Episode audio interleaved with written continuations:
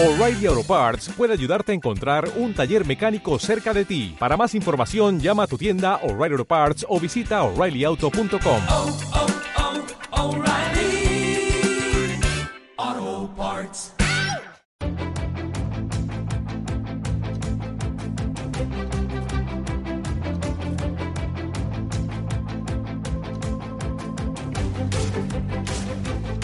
8 y 17 minutos de la mañana, esto es Capital Intereconomía, Radio Intereconomía. Enseguida vamos a analizar los asuntos más importantes de la jornada en nuestro tiempo de tertulia, en nuestro tiempo de análisis. Pero antes, si me permiten, tengo eh, el placer de saludar al que preside desde este año el Círculo de Empresarios. John de Zulueta. Eh, señor de Zulueta, ¿qué tal? Muy buenos días. Muy buenos días, Susana. ¿Qué tal? Encantada de charlar con usted y de tener unos minutitos para, para repasar un poco la, la actualidad eh, política y económica de la jornada. ¿Qué tal? ¿Cómo le va? Muy bien, muy bien. Bueno, Ha tenido mucha repercusión eh, un artículo en El Mundo ayer. ya lo he visto.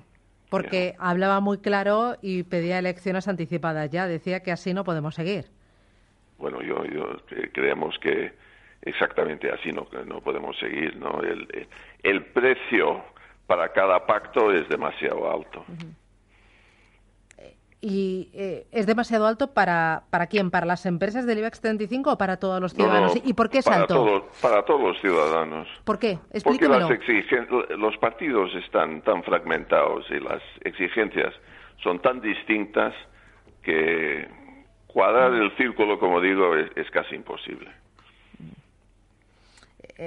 Usted se ha llevado una gran decepción. Eh, lo digo porque eh, recuerdo algunas declaraciones suyas cuando eh, cogió las riendas del gobierno Pedro Sánchez y decía usted, bueno, hay que darle un voto de confianza y cree que, que no.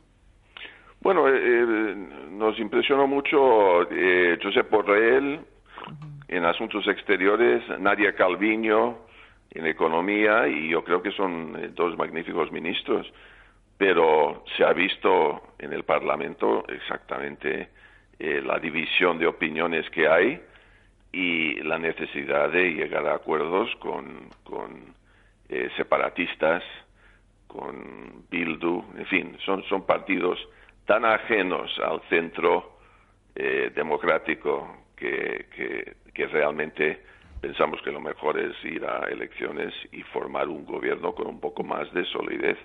Es que con 84 diputados poco se puede hacer. Pero me da la sensación de que el presidente del gobierno quiere aguantar cuanto más tiempo mejor porque le va a suponer una auténtica campaña electoral.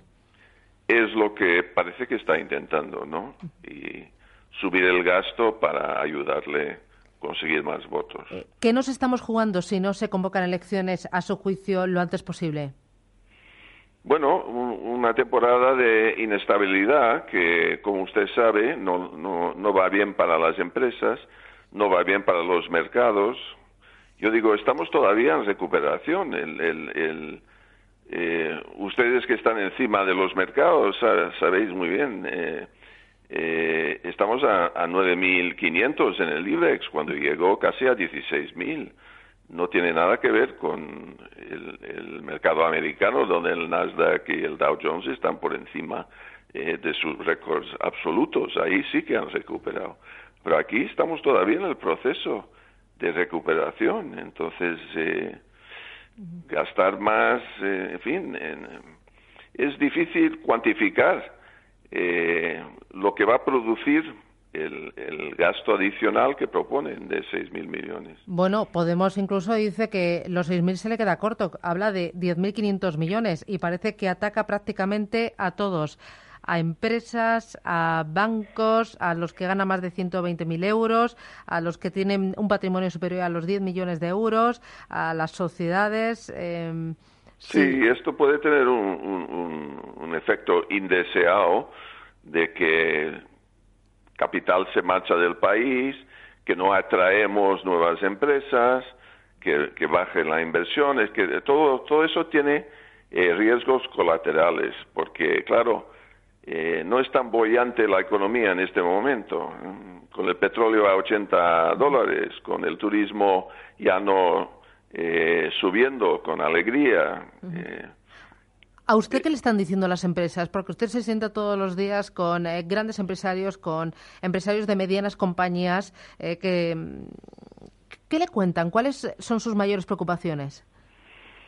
Bueno, una, la mayor preocupación de los empresarios es la educación. Hay puestos de trabajo que, que están vacantes en este momento, son, son puestos básicamente tecnológicos, ¿no? Programadores, cosas de estas. Están muy preocupados que estamos formando los jóvenes eh, de una forma equivocada, que están eh, entrando demasiados en universidad, muy pocos en formación profesional y, y que va a faltar talento necesario, básicamente talento eh, del mundo digital en el futuro. Eso es la mayor preocupación. Pero la otra es eh, eh, el tema de las autonomías, de que tienes que vender. Aquí estamos en una Unión Europea donde puedes eh, enviar y recibir mercancías sin aranceles, una libertad de movimiento de, de tus productos o servicios y dentro de España tienes que vender a 17 pequeñas, pequeños países con reglas distintas. Me dijo uno del sector de hipermercados el otro día.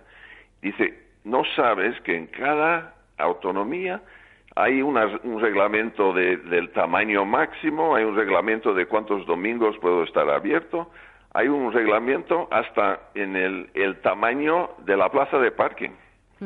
Incluso, eh, vamos más allá, hay una de las autonomías que... Eh bueno, eh, me refiero a Cataluña. Eh, el, tema de Cataluña, eh, ¿cómo cree que está afrontando el gobierno actual este desafío ahora que estamos a punto de cumplir el aniversario del 1 de octubre? Bueno, está, está mal. cada, los empresarios que me, me vienen, sobre todo los hoteleros, me dicen que como se han marchado 5.000 empresas, incluso las, las grandes del IBEX, todos se han ido, ya en los hoteles no hay comidas, no hay estas grandes cenas de empresa. No viene gente de otros países para visitar la cúpula. O sea, aunque solo hayan ido 30 de la empresa, la cúpula trae mucho negocio al hotel. Eh, eh, ¿Usted ve una solución en Cataluña pronto? Porque si no la hay, si seguimos como hasta ahora, eh, ¿cuánto puede sufrir Cataluña y cuánto está sufriendo ya España? Bueno, esto puede esto o se arregla pronto o vamos a una situación como Quebec en Canadá. Y Quebec en Canadá tuvieron, eh, en fin, dos referéndums legales y perdieron los dos. Se fueron las empresas de Quebec, se fueron casi todos a Toronto.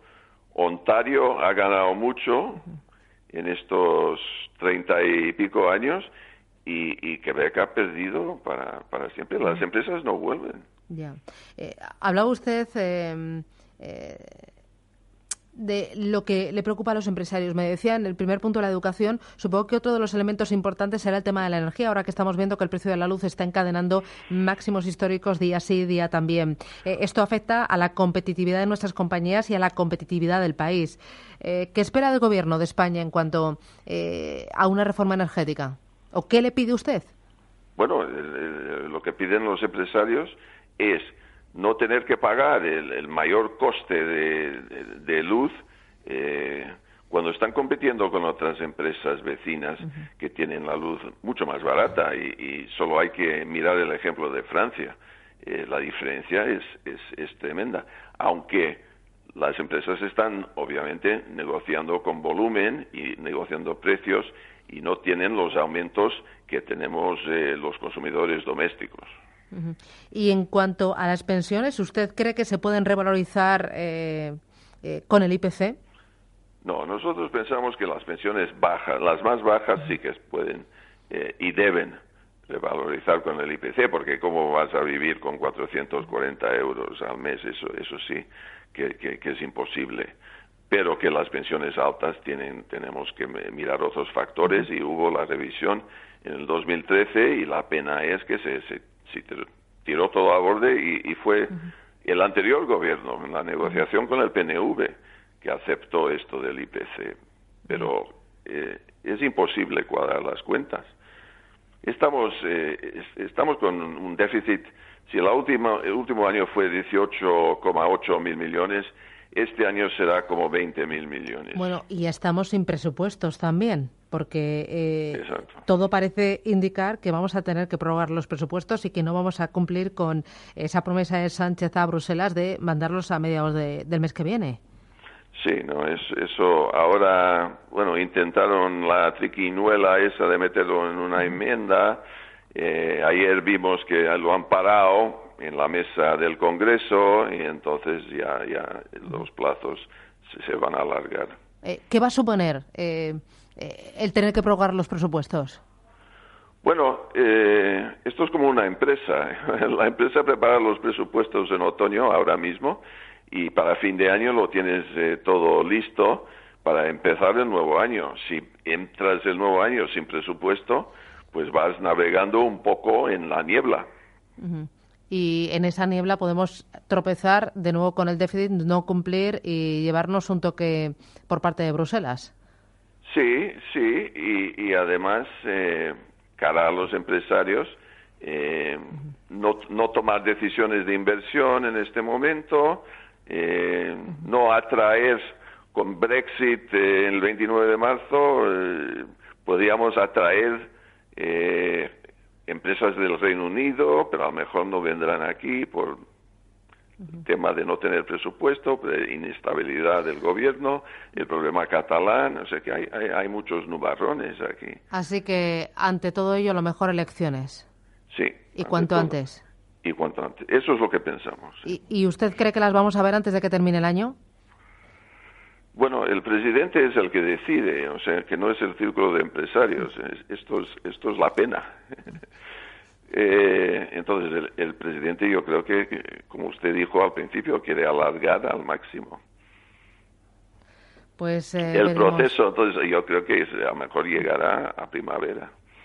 Pero tiene el problema de las otras elecciones municipales y europeas, ¿no? Entonces hay, hay que en fin, es difícil hacer cálculos aquí, pero es ese gobierno con 84 o 85 diputados eh, es eh, lo, tiene muy muy difícil para conseguir una mayoría en cualquier cosa. John de Zulueta, presidente del Círculo de Empresarios, ha sido un placer tenerla aquí en Capital Intereconomía. Gracias por acompañarnos y hasta pronto. Gracias, Susana. Gracias, adiós. Adiós.